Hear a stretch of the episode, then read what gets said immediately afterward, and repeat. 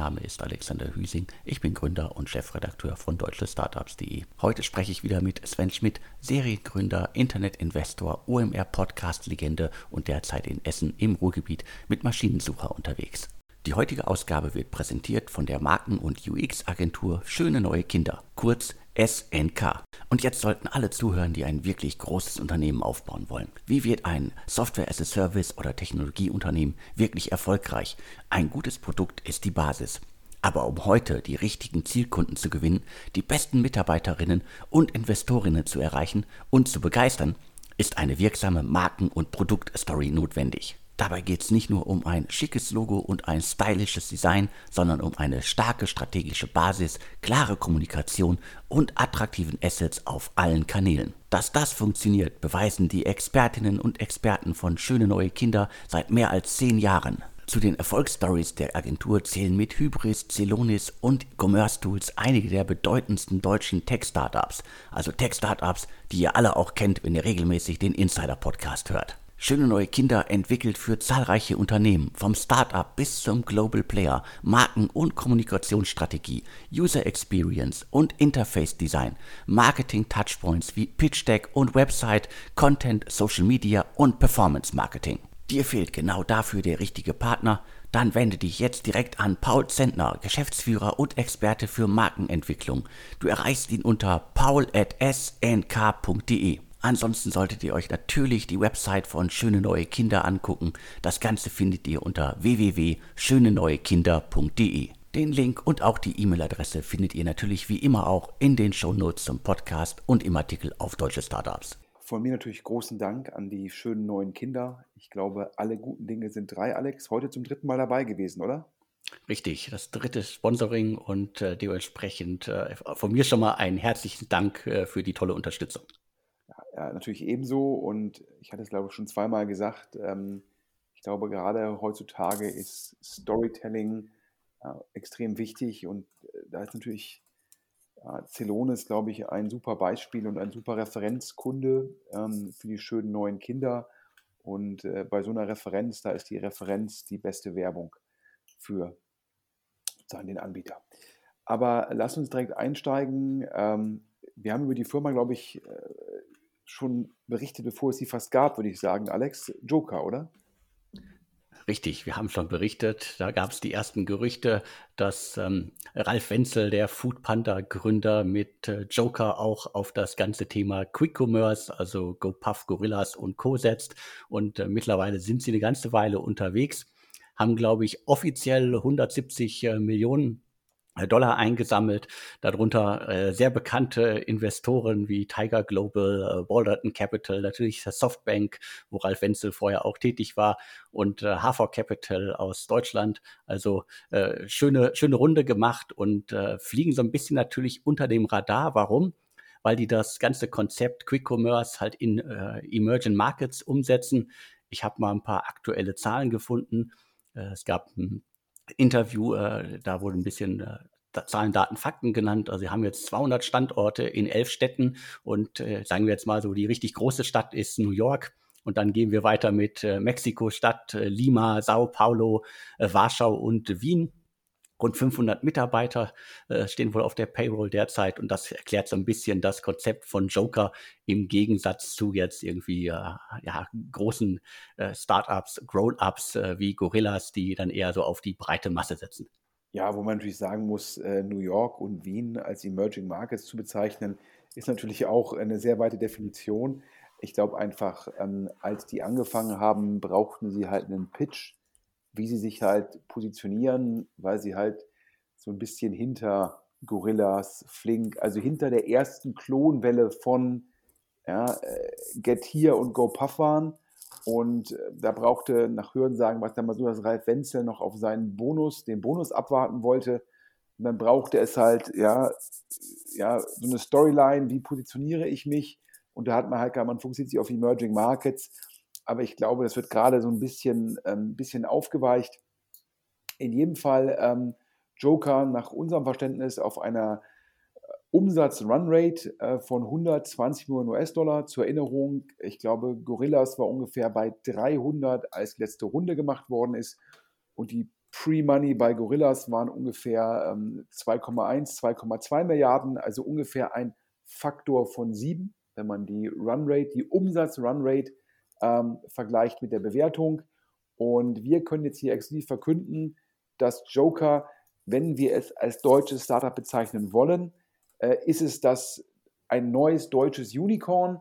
Ähm, denn Joker hat nach unserem Marktverständnis eine Runde von 200 Millionen US-Dollar auf einer Milliarde US-Dollar Pre-Money abgeschlossen. Und das ist dann ungefähr Faktor 8 auf die Runrate. Das passt also zur Gorillas-Bewertung.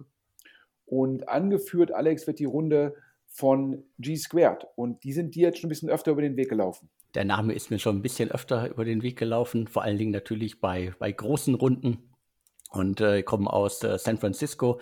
Und äh, zuletzt sind sie mir aufgefallen bei Gorillas, weil erst im Oktober sind sie bei der letzten großen Runde bei Gorillas eingestiegen. Aber im Portfolio äh, von ähm, G-Squared finden sich halt auch ein paar andere sehr bekannte Namen, sowas wie Instacart, äh, Airbnb, äh, Lyft und so weiter.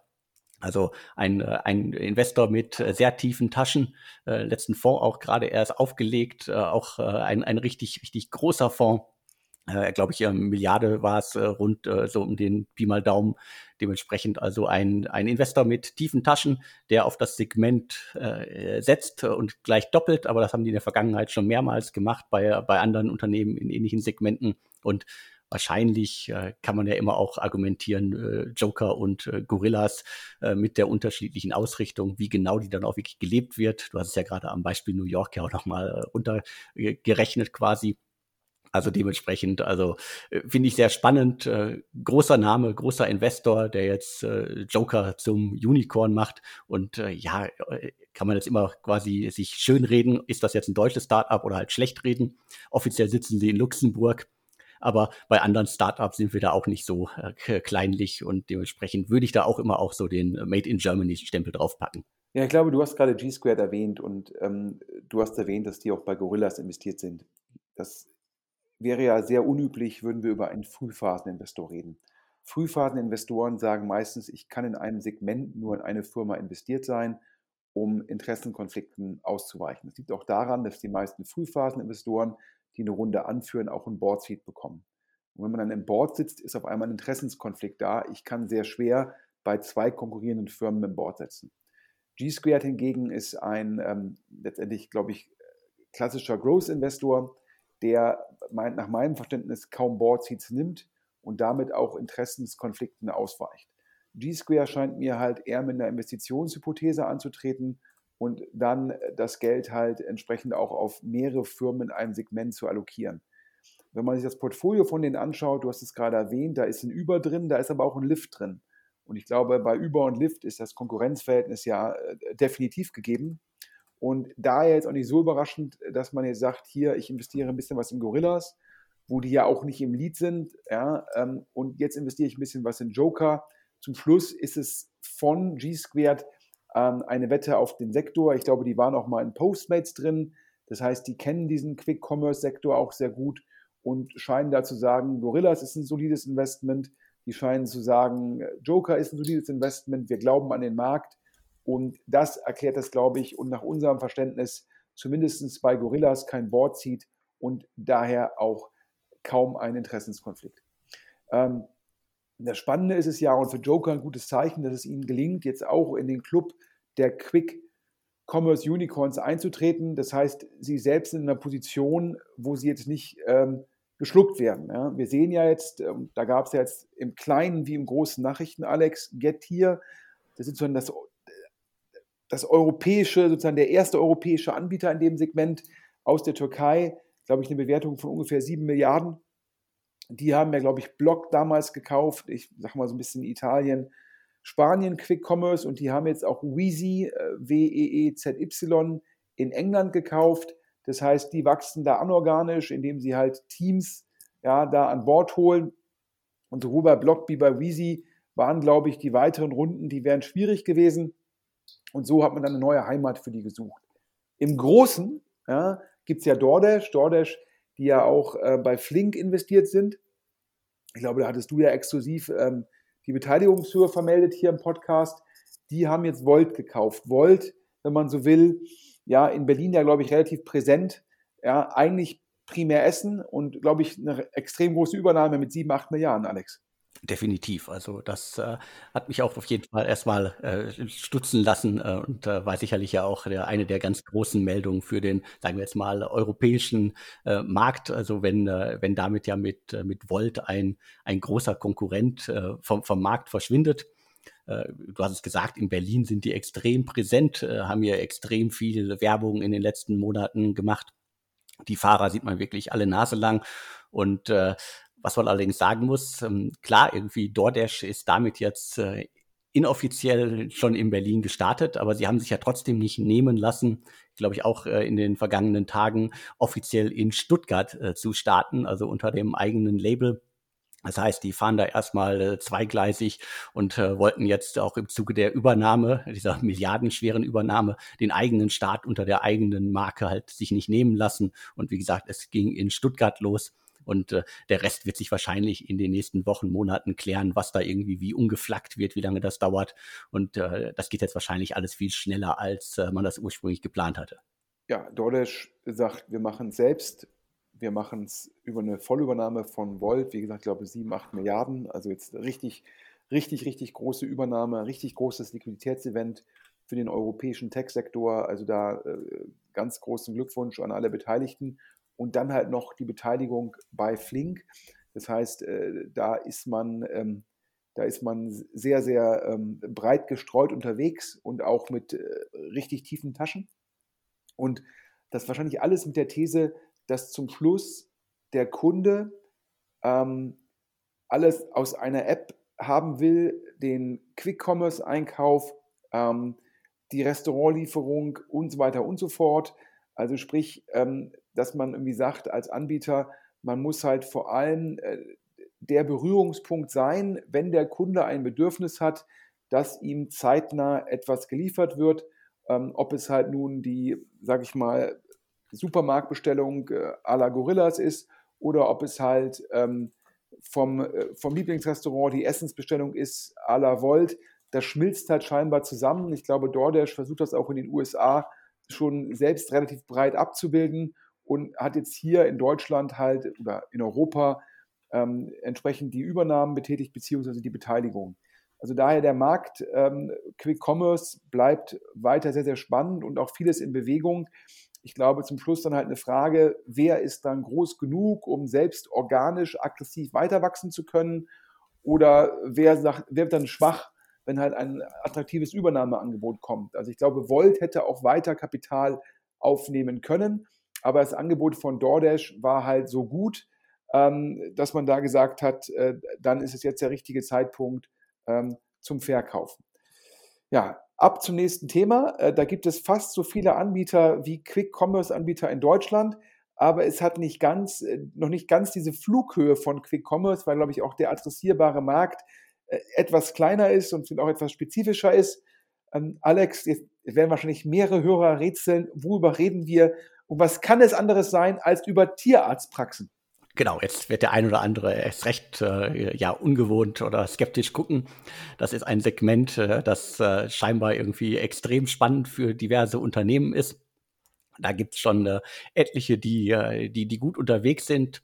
Also ich glaube, wir haben auch hier im Podcast ja schon etliche Male über äh, Felmo berichtet. Felmo ist aber auch äh, sozusagen das, das jüngste, der, der jüngste Teilnehmer in diesem Boom-Segment. Es gibt noch äh, Tierarzt Plus Partner. Da steckt, äh, wenn ich das richtig im Kopf habe, Icona dahinter und äh, mit Damian Dobberstein, ein äh, ehemaliger E-Venture, jetzt äh, Headline-Mitarbeiter. Und zu guter Letzt noch äh, Sven Jan Arndt, den ich glaube ich auch schon seit etlichen Jahren äh, kenne, weil er früher bei neu.de war und äh, als die noch heiß hip und äh, richtig angesagt waren, hatte ich da öfter mal Kontakt. Der ist mit Dog for Pets jetzt glaube ich auch schon äh, zehn Jahre unterwegs und äh, das zeigt so ein bisschen, also gerade Felmo zeigt natürlich, dass äh, das Segment, gerade so Tierarzt, egal ob es jetzt irgendwie quasi Telemedizin ist oder alles, was irgendwie Praxen äh, anbelangt, das ist ein Riesenthema, ist sicherlich ja auch ein Markt, der äh, Milliarden schwer ist. Und äh, dementsprechend wundert es mich nicht, dass äh, Picos Capital jetzt auch die Fühler ausgestreckt hat. Die haben äh, ein Startup namens Rex, das passt ja auch schön ins Segment mit dem Namen, äh, hochgezogen. Als äh, handelnde Person habe ich da bisher unter anderem äh, Jonathan äh, Lösing äh, entdeckt. Da werden wahrscheinlich aber noch weitere Gründer hinzukommen. Das Team äh, scheint mir noch nicht äh, komplett zu sein. Der war etliche Jahre bei McKinsey, hat mal Forfix äh, gegründet, und jetzt äh, setzt er auf quasi Kleintiere und Tierarztpraxen. Und das Ganze ist natürlich nicht nur irgendwie ein, äh, ein simples äh, Konzept, in dem die jetzt Tierarztpraxen hochziehen, sondern es geht wirklich so, und das ist jetzt der Sales Pitch, um die Tierarztpraxis des 21. Jahrhunderts. Die wollen sozusagen ein System äh, aufziehen, äh, hinstellen, dass man alles abbilden kann. Also Terminverwaltung, Patientenakte und sicherlich äh, Abrechnungen. Das macht das Ganze dann nochmal e extrem spannender. Also alles aus einer Hand. Und äh, die, die anderen genannten, die da schon teilweise etliche Jahre unterwegs sind, kann man so ein bisschen für mich auch so teilweise so als, als Dachmarken, äh, ich will es nicht Franchise-Konzept nennen, aber es äh, gibt ja auch bei, bei, bei Zahnärzten teilweise große Konzepte, äh, die, die viele Filialen haben oder auch, äh, sagen wir, Rechtsanwälte, die im Hintergrund äh, quasi alles stemmen und eingesessene Kanzleien übernehmen und da kann man so ein bisschen auch die verschiedenen Spielarten in dem Segment, glaube ich, runterbrechen. Letztendlich geht es aber immer darum, wie man ja Tierarztpraxen digitalisieren kann und ähm, im besten Fall mit einer Dachmarke versehen kann oder halt im besten Fall denen die Software an die Hand geben kann, um das Ganze halt im Hintergrund äh, schön und gut äh, neu aufzustellen. Ja, ich glaube, ähm, mein Verständnis ist natürlich, dass ähm, in dem Markt unglaublich viel Rückenwind vorhanden ist. Ich glaube, wenn man die Allgemeinpresse verfolgt hat, wird man mitbekommen haben, dass es äh, während Corona einen ähm, letztendlich Haustierboom gegeben hat. Ja, vielleicht jetzt mit der vierten Welle ähm, äh, weiter und äh, also dementsprechend teilweise ähm, ja, letztendlich, ähm, äh, wenn man es mal so platt sagen darf, äh, muss man aktuell auf ein Haustier teilweise lange warten wie auf ein Auto. Ähm, beim Auto ist es die Chipkrise oder die gestörten Lieferketten. Ähm, bei den Haustieren ist es die Übernachfrage. Und ähm, das führt natürlich dazu, dass der Markt ähm, ja, ähm, einfach mit dem Rückenwind laufen auch normale Tierarztpraxen schon sehr, sehr gut. Und wenn man das Ganze dann halt über Technologie effizienter darstellen kann, indem man Prozesse einführt, vielleicht auch noch die Behandlung optimieren kann, dann ist das halt nochmal ähm, noch attraktiver. Und ähm, ich glaube, diese Anbieter, du hast es ja gesagt, teilweise äh, machen die Franchise, Franchises auf, teilweise machen die auch so eine Art äh, EBITDA-Arbitrage, wie jetzt äh, in Anführungsstrichen diese ganzen Trasio-Klone, die halt einen Amazon-Händler kaufen für drei bis fünfmal EBITDA und selbst mit zehn bis 15 Mal EBITDA gehandelt werden. Und wenn man natürlich sagt, hier, ich kaufe einen kleinen Tierarzt um die Ecke auf und packe den unter mein Markendach und baue da meine Prozesse auf, dann kann ich da ebenso so ein ähm, EBITDA-Arbitrage-Spiel spielen. Ne? Ich glaube, die Private Equity Kollegen würden sagen, man macht einen Roll-up und äh, in die Richtung geht es da. Ich glaube, Felmo war auch so ein bisschen dann ähm, Ferndiagnose oder einen Tierarzt, der sogar rumfährt, um dann halt vor Ort das zu machen. Parallel ist mein Verständnis, dass es teilweise auch einen Tierarztmangel gibt. Also sprich, dass jetzt die, der, der Haustierboom dazu geführt hat, dass sozusagen die Nachfrage größer als das Angebot ist. Ja, da muss man auch mal schauen, ob man halt mit Technologie dort Effizienzen heben kann.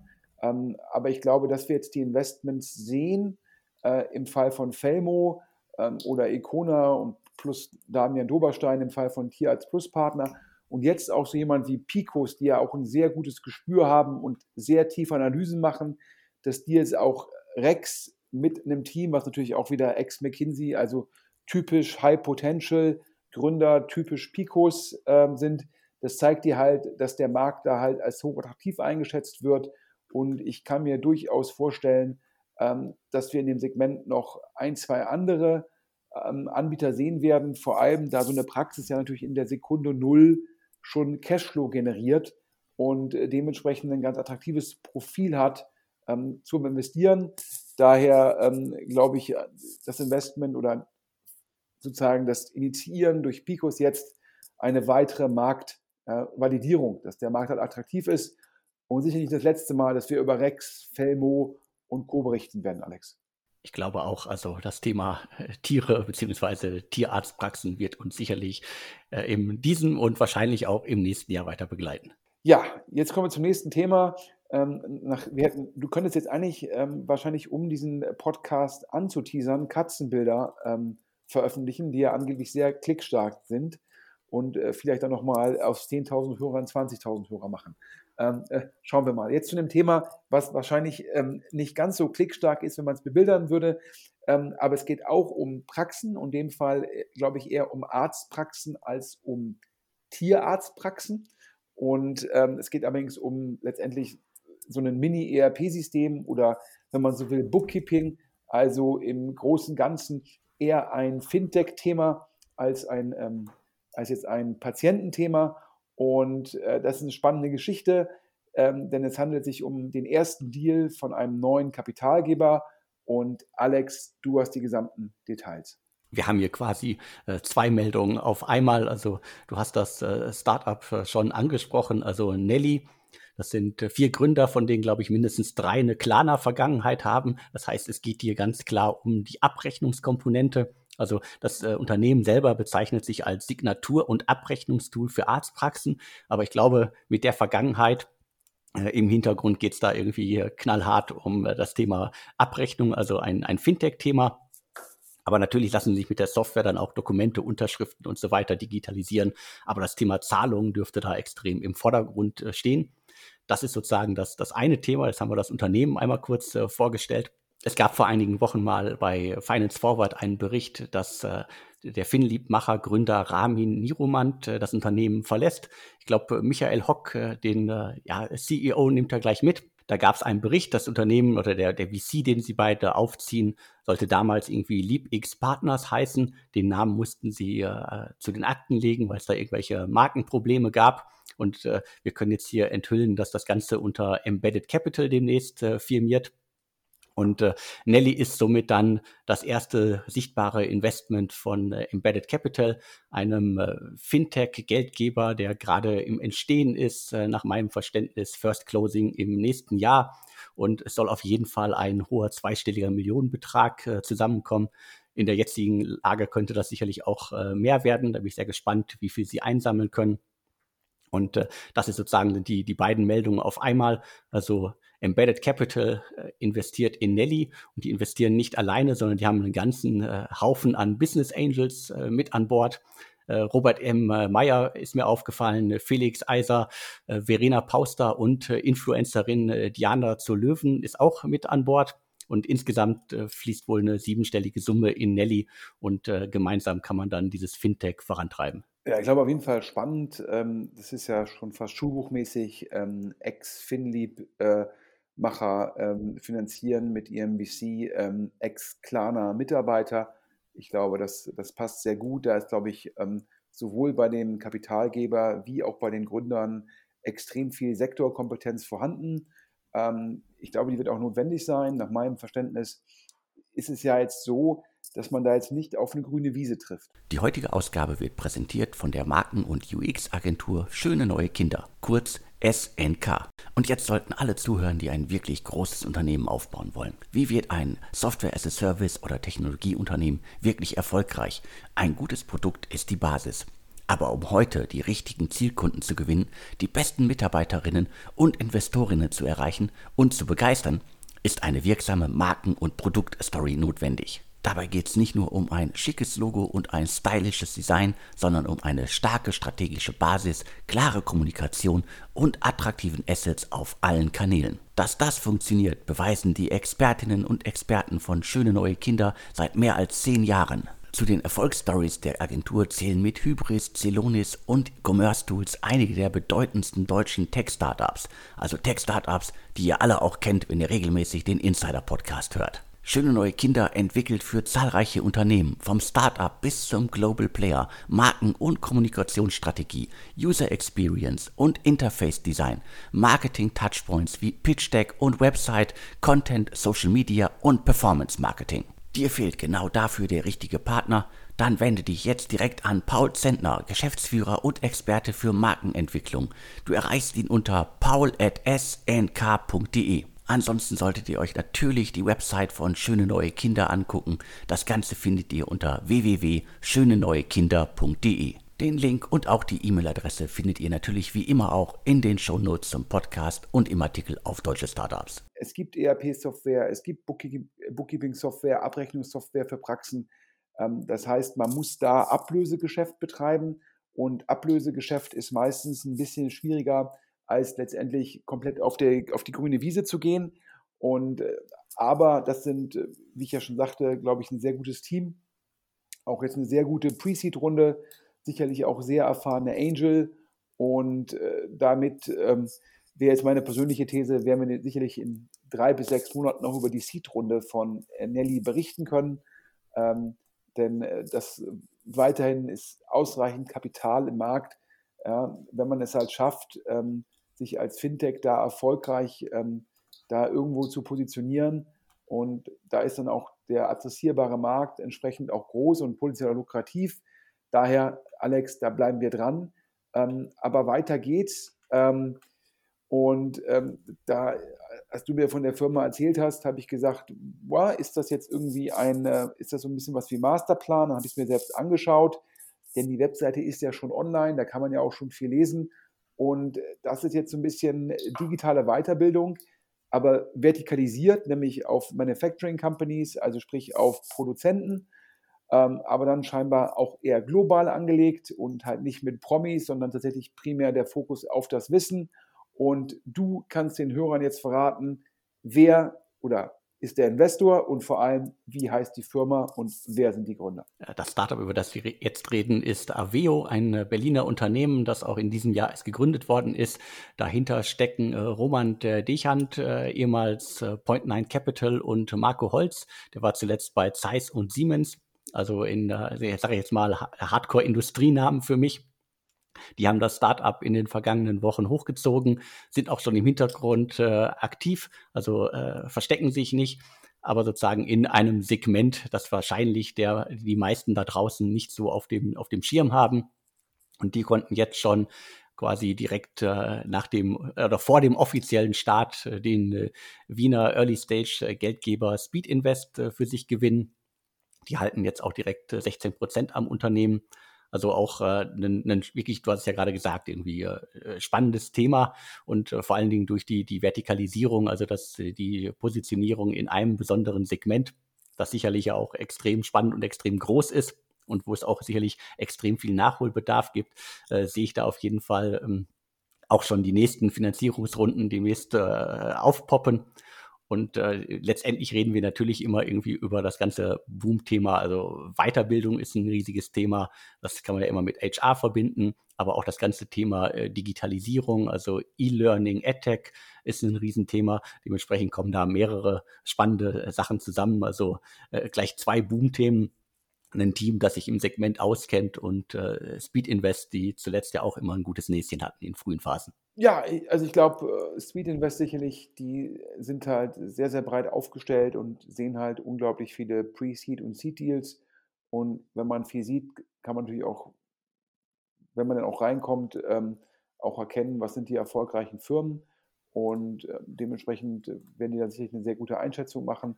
Ähm, ich glaube, hier wird es auf jeden Fall eine Frage sein, wie gut bekomme ich das Produkt hin, ja, dass das auch wirklich dann von den Kunden genutzt wird und äh, wie kosteneffizient bekomme ich den Vertrieb hin.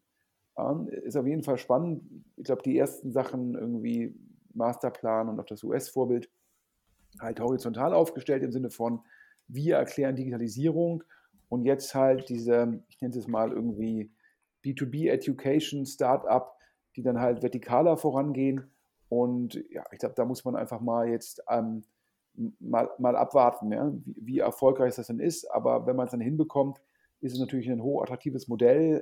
Gerade wenn die Kurse halt standardisiert sind, hat man halt einfach einen sehr hohen Deckungsbeitrag pro ja, additiver Subskription, die man verkauft. Ja, und ähm, auch da würde ich sagen, äh, Speed Invest hat eine sehr, sehr hohe Weiterfinanzierungsrate, also sprich, wo dann Speed Invest die Pre-Seed-Runde macht, was ist dann die Wahrscheinlichkeit, dass es zu einer Seed-Runde kommt? Die ist sehr hoch. Daher werden wir sicherlich auch bei Aveo demnächst über die Seed-Runde ähm, berichten können.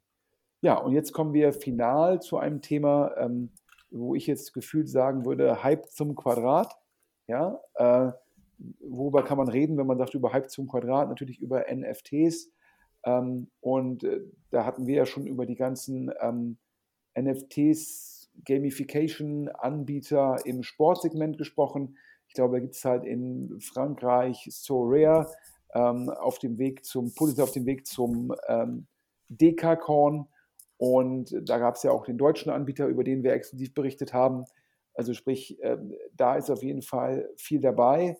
Und jetzt haben sich wahrscheinlich kluge Köpfe gedacht, ja, wenn das für Sportler so gut klappt und äh, auch dort ähm, teilweise irgendwelche Spielzüge ähm, als NFT verkauft werden für viel Geld und man ist dann der Marktplatz, der halt an der Transaktion partizipiert, dann ist es ja halt hochattraktiv und ja, äh, Leute gehen ja nicht nur zu Sportevents, sondern auch zu Musikevents und jetzt gibt es auch ein Sorare, würde ich sagen, platt gesprochen für Musik beziehungsweise für Musiker. Und Alex, du hast alle Details. Das Unternehmen hört auf den Namen ähm, Used und äh, du hast gerade schon gesagt, ähm, wir bringen damit irgendwie die, die Welt von äh, NFT und die Welt der Musik zusammen. Und äh, auf der Website wird das relativ äh, simpel und einfach beschrieben. Sammle deine Lieblingskünstler und tritt gegen andere Spieler an, äh, um Belohnungen und Zugang zu exklusiven Inhalten zu erhalten. Also da ist, äh, Gamification im Quadrat quasi und zu natürlich auch einem Thema, das, äh, das gut passt. Und äh, das, das Team dahinter äh, finde ich auch ganz spannend. Ähm, das ist unter anderem äh, Phil äh, Knierim, der war früher bei äh, ja, Manager bei Otto Wilde Grillas, also Brandmanager war er dort. Äh, Finster Mühlen gehört noch äh, zum Team, war äh, wie, so, wie so viele andere in der Szene an der WHU und äh, hat äh, diverse in diverse Unternehmen reingeschnuppert, unter anderem auch als äh, Prakti bei, bei Picos Capital. Also äh, sehr viele Namen, die wir heute auch schon gehört haben. Und äh, das ist jetzt sozusagen das, das Setup des, äh, des Unternehmens. Und äh, jetzt kommen wir zu dem nächsten spannenden Teil, also Lesara-Gründer und E-Commerce-Investor Roman Kirsch. Den kennen sicherlich einige. Der hat zuletzt ja auch in äh, diverse Startups investiert. Also ich glaube, äh, unter anderem ist er bei Enpal aktiv. Bei Everdrop ist er an Bord und wir hatten, glaube ich, auch im, im Podcast schon vor einiger Zeit mal berichtet, dass er Happy Glam mit aufgezogen hat. Und äh, natürlich ist er auch bei Hive an Bord. Also da sind äh, mehrere Trendthemen, die sich alle so um das Thema E-Commerce und Logistik drehen. Da kennt er sich aus. Da hat er sozusagen ja auch seine, seine Erfahrungen in den vergangenen Jahren gemacht. Und äh, jetzt investiert er in Amused. Und er investiert nicht alleine, sondern äh, ich hatte gerade den Namen Otto Wilde Grillers schon mal fallen lassen. Die Otto Wilde Grillers Gründer sind auch mit an Bord, investieren sozusagen in ihren äh, ehemaligen Mitarbeiter und das Ganze ist äh, gerade im Entstehen und äh, soll, wenn ich das richtig verstanden habe, so richtig losgehen im kommenden Jahr, dass man auf Muse dann in ja, in Künstler, in Musik äh, investieren kann, in Anführungsstrichen, die äh, Künstler sammeln kann und äh, da hoffentlich ganz viele spannende Sachen machen kann. Ja, ich glaube, Roman Kirsch ist ja auch großer, großer Fan meiner Podcast. Er selbst hatte bei Lazara damals ja den Überblick über seine echten Umsatzzahlen verloren und ich habe das nochmal im Podcast entsprechend aufbearbeitet, dass sie dann doch ein bisschen niedriger waren als seine Pressemitteilungen und seitdem, glaube ich, hört er immer sehr fasziniert ähm, meinen Podcast zu, aber muss ihm lassen, ähm, er ist da sicherlich als Business Angel äh, erfolgreicher als als Unternehmer und ähm, in dem Fall äh, sicherlich ein gutes Zeichen, dass sozusagen die Ex-Arbeitgeber ähm, da in das Team investieren. Also sprich die Gründer von Otto Wilde Grillers, die ja selbst an Miele verkauft haben, investieren jetzt sozusagen an ähm, einen ehemaligen Mitarbeiter. Und wie gesagt, das ist auf jeden Fall ein Hype-Thema. Ähm, und äh, dementsprechend, da ist sehr, sehr, sehr viel Rückenwind im Markt, wenn man sich das alles anschaut. Und auch daher würde ich tippen, wenn wir bei Amused äh, sicherlich auch bald über eine Folgerunde reden können. Dementsprechend, ähm, ja, ja, ist es halt ähm, bei Nelly, Aveo, Amused äh, und auch Rex, äh, würde ich mich schon stark wundern, wenn wir nicht in den nächsten drei bis sechs Monaten nochmal was von den Firmen hören. Apropos von den Firmen hören, Alex, wir hatten ja über den Einstieg von äh, Bain Capital bei ähm, bei der Berlin Brands Group gesprochen und da hatte ja ein anderer Investor ähm, ja scheinbar sich entschlossen, ähm, ja, zu verkaufen und da war immer die Storyline, der alte Investor wollte nicht so aggressiv wachsen wie das Team und Bain und jetzt kam raus, der alte Investor Alex ist doch wieder dabei. Genau, also nicht nur ich habe mich gewundert, sondern auch äh, diverse andere in der Szene haben sich äh, gewundert. Also äh, äh, Adyen äh, hat äh, 40 Prozent hielten die an der Berlin Brands Group, also das Unternehmen hinter Marken wie, wie Klarstein und äh, sind ausgestiegen. Das Ganze wurde dann ja dann äh, zum, zum Unicorn äh, erhoben, geadelt und sonst wie. Und jetzt kommt kurze Zeit später kommt die Meldung, der alte Investor steigt äh, wieder rein und äh, investiert äh, um die 100 Millionen US-Dollar. Das waren die Infos, die das Handelsblatt hatte. Und äh, da, wie gesagt, ich habe mich gewundert und äh, wahrscheinlich kann man es äh, relativ einfach äh, erklären, äh, dass sowas passiert. Äh, wie gesagt, ein, ein Investor, der 40 Prozent hält, äh, steigt aus, äh, vergoldet seine Anteile. Die waren ja zu einem wirklich niedrigen Kurs vor etlichen Jahren eingestiegen, sind jetzt zu einer Unicorn-Bewertung ausgestiegen und äh, jetzt steigen sie wieder äh, ein. Das heißt also, sie haben das Interesse am Unternehmen nicht verloren, aber im Hintergrund muss sich etwas geändert haben. Ja, ich persönlich glaube einfach, das hat zwei Gründe. Zum einen Jetzt wahrscheinlich äh, reden wir über unterschiedliche Vorgenerationen. Das initiale Investment war wahrscheinlich in der alten Generation. Und dann gibt es immer zwei Anreizsysteme. Dann wollen teilweise die Investoren in diesen alten Fonds auch Liquidität sehen. Das heißt, die sogenannten Limited Partners wollen auch, dass Geld zurückfließt. Eine Motivation, die andere Motivation, die damaligen Partner, die das Investment gemacht haben, wollen halt auch Carry, also eine Erfolgsbeteiligung sehen. Und wenn, wenn ein Investment stehen bleibt, dann wird kein Carry ausgezahlt. Wenn ein Investment sozusagen monetarisiert wird, wird der Carry ausgezahlt und dann kann mit einer neuen Vorgeneration da wieder rein investiert werden. Und ich glaube, Jochen Krisch auf Exciting Commerce hat geschrieben, spannend wäre nur zu wissen, wer in solchen Fällen über den Tisch gezogen wird. Die Adian-Investoren des alten Fonds, die des neuen Fonds oder beide. Ähm, ich persönlich würde sagen, vielleicht auch keiner von beiden. Denn wenn die LPs tatsächlich gesagt haben, wir würden gerne wieder Rückflüsse haben, dann kann das der Präferenz der Investoren des alten Fonds entsprochen haben. Und wenn dann Bain und wenn dann Adyen das Recht hat, zum gleichen Kurs wie Bain zu investieren, wären auch die Investoren des neuen Fonds nicht über den Tisch gezogen. Dann ist es einfach nur eine Frage der Anreizsysteme, dass eventuell irgendwelche alten Partner vielleicht auch gesagt haben, wir wollen jetzt den Carry auch mal sehen für unser erfolgreiches Investment. Ähm, meistens gibt es ähm, in solchen ähm, bei solchen Fonds irgendwelche LP-Committees, das heißt, da sind dann ausgewählte Investoren in diesen Fonds, bilden zusammen halt einen, eine Art Beirat, die dann meistens sowas absegnen müssen. Ähm, daher ja, rein theoretisch wäre es sicherlich am besten gewesen, wenn ähm, der alte Fonds einfach drin bleibt und dann halt die ehemaligen Investoren weiter von dem Wachstum profitieren. Aber wie gesagt, manchmal gibt es da unterschiedliche Anreizsysteme. Daher glaube ich, da muss jetzt nicht zwangsweise jemand über den Tisch gezogen worden sein. Dennoch, was halt spannend war, damals hieß es in Berlin, Adrian würde halt den starken Wachstumskurs nicht so mittragen. Und zumindest das ähm, ist jetzt auf jeden Fall, diese These, die da im Berliner Flurfunk rumgeht, die ist auf jeden Fall jetzt negiert worden. Und ich glaube halt, äh, Berlin Brands Group, ähm, spannende Firma, stark wachsende Firma, die ja letztendlich dieses Thema Amazon-Handel ja mitgeprägt haben und zwar durch organisches Wachstum, was ja letztendlich immer noch stärker ist als durch Zukäufe.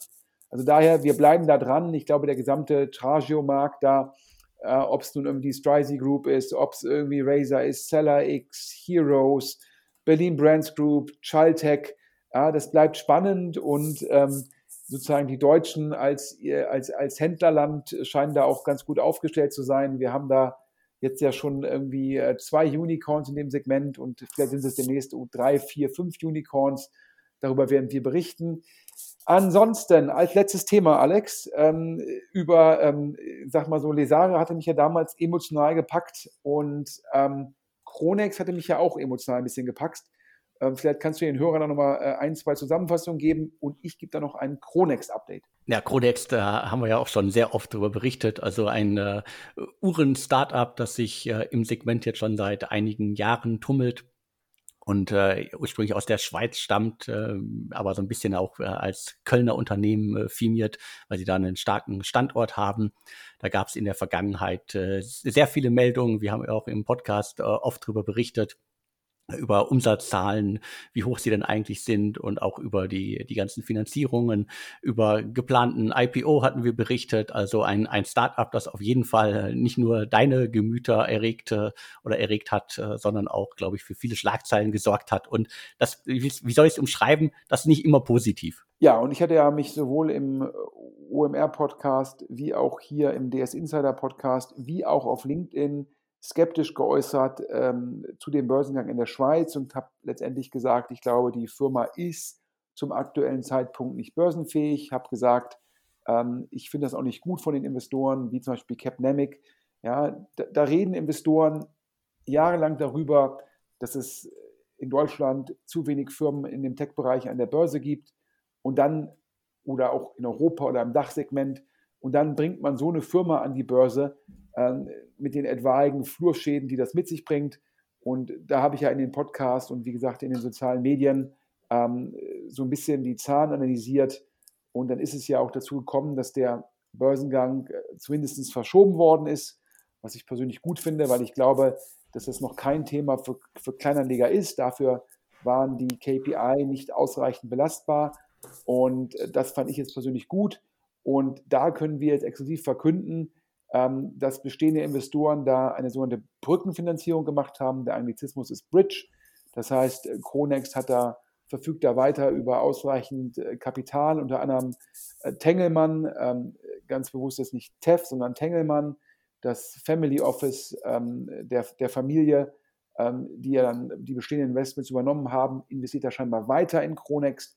Also da ist weiter der Glaube an das Modell, an das Markt, an das, äh, an, an das Team vorhanden. Und ja, der Markt bleibt ja auch per se spannend. Ich glaube halt nur, es war immer eine Frage, was ist die Marge, was sind die Marketingkosten, was ist der Overhead, was sind die Wachstumsraten. Wenn man das hinbekommt, ja, wunderbar, dann kann man sicherlich irgendwann nochmal einen Anlauf machen. Ähm, aber sicherlich jetzt ein Thema für ein, zwei Jahre, wo man halt gucken muss, dass man wirklich beweist, dass man nicht nur die Story erzählen kann, sondern dass man das auch exekutiert bekommt. Das nochmal als kleines Update in Sachen Kronex. Und jetzt kommen wir auch schon zum Ende. Wir nähern uns immer mehr dem, dem, dem Inlandsflug oder dem, dem halben Inlandsflug. Das ist jetzt nicht ganz. Ich glaube, heute schaffen wir es in so einer guten Dreiviertelstunde hier. Nochmal die Zusammenfassung. Joker, das neue deutsche Unicorn. Wie gesagt, Deutsch, ja, kann man so ein bisschen darüber diskutieren, aber Ralf Wenzel hat es geschafft. Er raised 200 Millionen auf einer Milliarde Pre-Dollar äh, von G-Squared, einem amerikanischen Growth-Investor. Die Bewertung hat einen ähnlichen Faktor, wenn man sich die Runrate anschaut, wie Gorillas. Gorillas ungefähr Faktor 7 Bewertung zu Runrate, also Gorillas 300 Millionen Bewertung, äh, 300 Millionen Runrate, 2,1, 2,2 Milliarden Bewertung. Bei Joker 120 Millionen Runrate, ungefähr eine Milliarde Bewertung. Parallel konsolidiert der gesamte Quick-Commerce-Markt ein wenig. Getir kauft Weezy in Großbritannien und DoorDash hat für einen Monsterbetrag Volt gekauft. Ein anderes Thema, wo es auch viele Anbieter gibt, aber es ist noch nicht ganz so relevant wie Quick Commerce, was jetzt die Kapitalallokation angeht. Picos, der Frühphaseninvestor rund um Alexander Samwa, ähm, investiert in Rex. Da geht es um Tierarztpraxen, wie man die digitalisiert, wie man potenzielle Marke schafft, wie man wahrscheinlich auch ein Roll-up macht und tritt damit gegen Felmo, Tierarzt Plus Partner sowie Doc for Pets an. Dann hast du exklusiv berichtet über Nelly, ja, der erste Deal von den ehemaligen Finlieb-Machern, die jetzt antreten mit Embedded Capital. Die investieren einen siebenstelligen Betrag ähm, in Nelly und das ist so ein bisschen ERP Bookkeeping für Arztpraxen, aber da eher ein klassisches Fintech. Dann ging es um Aveo und Aveo, die Website ist, glaube ich, aveo.one. Ähm, letztendlich ein vertikales Masterplan, also digitale Weiterbildung für Mitarbeiter in dem Segment produzierende Firmen, also der Anglizismus Manufacturing Companies. Dort investiert Speed Invest, einer der aktivsten europäischen Frühphasen, also Pre-Seed-Investoren. Und dann das Halb zum Quadrat, das So Rare für, Music, für, für, für Musiker und Musik generell. Ähm, die Firma heißt, wie gesagt, Amused und da investieren Roman Kirsch und die Otto Wilde Grillers Gründer und dementsprechend wenig überraschend äh, das Team, äh, ein ehemaliger Mitarbeiter von Otto Wilde und auch ein ehemaliger WUler, der dann auch wieder bei Picos war. So schließt sich hier der Kreis. Und dann haben wir noch kurz drüber gesprochen, gerade über ein kurzes Update von Kronex und die Bridge-Finanzierung und bei der Berlin Brands Group das Adian, die Analyse, dass die wieder eingestiegen sind. Und Alex, und wir freuen uns weiter über Hinweise ja, von unserer Hörerschaft. Schon mal ganz großen Dank an die über 10.000 Hörer. Immer gerne an podcast.deutschestartups.de oder anonym über den Briefkasten auf der Webseite. Und Alex, jetzt nochmal ein großes Danke an unseren Sponsor, der jetzt zum dritten Mal in Folge dabei war. Ich glaube, der hochzufrieden ist, der auch eine super Arbeit macht, der bei Celonis, glaube ich, einer der Werttreiber gewesen ist. Schöne neue Kinder. Ich glaube, ich habe das jetzt richtig ausgesprochen. SNK. Und du hast nochmal alle Details. Genau, auch nochmal von mir vielen Dank an schöne neue Kinder. Wer also auf der Suche ist äh, nach einer Agentur, die euch helfen kann, äh, aus äh, eurer jetzigen Marke halt wirklich eine richtige Marke zu machen. Also mit allem, was dazugehört, wendet euch an diese Marken- und UX-Agentur. Du hast gesagt, äh, die haben unter anderem äh, Celonis geholfen. Also es geht da um mehr als die simple PR-Geschichte, sondern daraus, wie man halt wirkliche Geschichten und äh, wirkliche Stories erzählen kann und das ganze Unternehmen damit auch voranbringen kann. Das haben schöne neue Kinder mehrmals bewiesen. Und vielleicht klappt das ja auch bei euch. Also jetzt schnell äh, geht auf die Website schöne und äh, schaut, dass aus eurem Unternehmen auch das nächste Zelonis wird. Ja, und dann kann ich nur noch mal allen empfehlen, wer jetzt äh, in der Woche, wo es den DS Insider Podcast nicht gibt, ähm, sich fragt, was er hören soll. Alle anderen Podcasts vom Alex sind irgendwie großes Tennis. Ob es die News sind in der Woche, wo es keinen DS Insider Podcast gibt ob es die Interviews sind mit Top-Gründern, Top-Beratern. Ich glaube, Julian Riedelbauer war gerade bei dir im Interview, Alex? Richtig, also Julian Riedelbauer ist ja auch schon etliche Jahre in der Szene und wir haben über die ganz, ganz großen Themen gesprochen, also äh, Unicorn-Hype, äh, Bewertungen und natürlich auch den Standort Deutschland und Berlin. Also wer sich dafür interessiert, äh, scrollt ein bisschen runter in äh, eurer Timeline äh, bei dem Podcast-Anbieter eures Vertrauens. Ja, und ansonsten noch in eigener Sache. Wir suchen weiter bei Maschinensucher, die Firma sozusagen, die mein operativer voller Fokus ist. Äh, da suchen wir weiter Top, Top, Top Mitarbeiter also wer da Lust hat, äh, im Teil des besten Teams im Classified-Segment in Europa zu werden, der kann sich gerne ähm, äh, direkt bei mir bewerben oder sich einfach nur melden. Bewerben ist das falsche Wort. Ich glaube, in der Zwischenzeit muss man sich ja bei den Mitarbeitern bewerben. Also daher meldet euch bitte, damit ich mich bei euch bewerben kann. E-Mail-Adresse äh, sven.schmidt, schmidt mit dt at maschinensucher.de und äh, wir suchen immer Top-Leute, unabhängig äh, von der Position, denn äh, ich sage immer allen Leuten, es ist halt einfach mit guten Leuten einfacher, eine Weltklasse-Firma zu bauen, als äh, mit nicht so guten Leuten. Und daher eins der Geheimnisse, warum Firmen wie Celonis so erfolgreich sind. Das eine ist dann schöne neue Kinder. Das andere ist es, dass die Celonis-Kollegen einfach ein Top, Top, Top Recruiting gemacht haben oder machen. Und das will ich mir immer zum Vorbild nehmen. Das heißt also, ähm, wer jetzt nicht nach München ziehen will, um bei Celonis anzufangen, sondern äh, wer im Ruhrport bleiben möchte, der kann bei Maschinensucher anfangen. Alex, jetzt habe ich noch einmal hier den Podcast gekapert. Für das Schlusswort gebe ich an dich zurück. Alles gut, äh, sei dir gegönnt. Äh, vielen Dank äh, für deine Erwähnung auch der anderen Podcast-Formate und äh, die Werbung, die du auf äh, allen Plattformen immer auch äh, für deutsche Startups machst.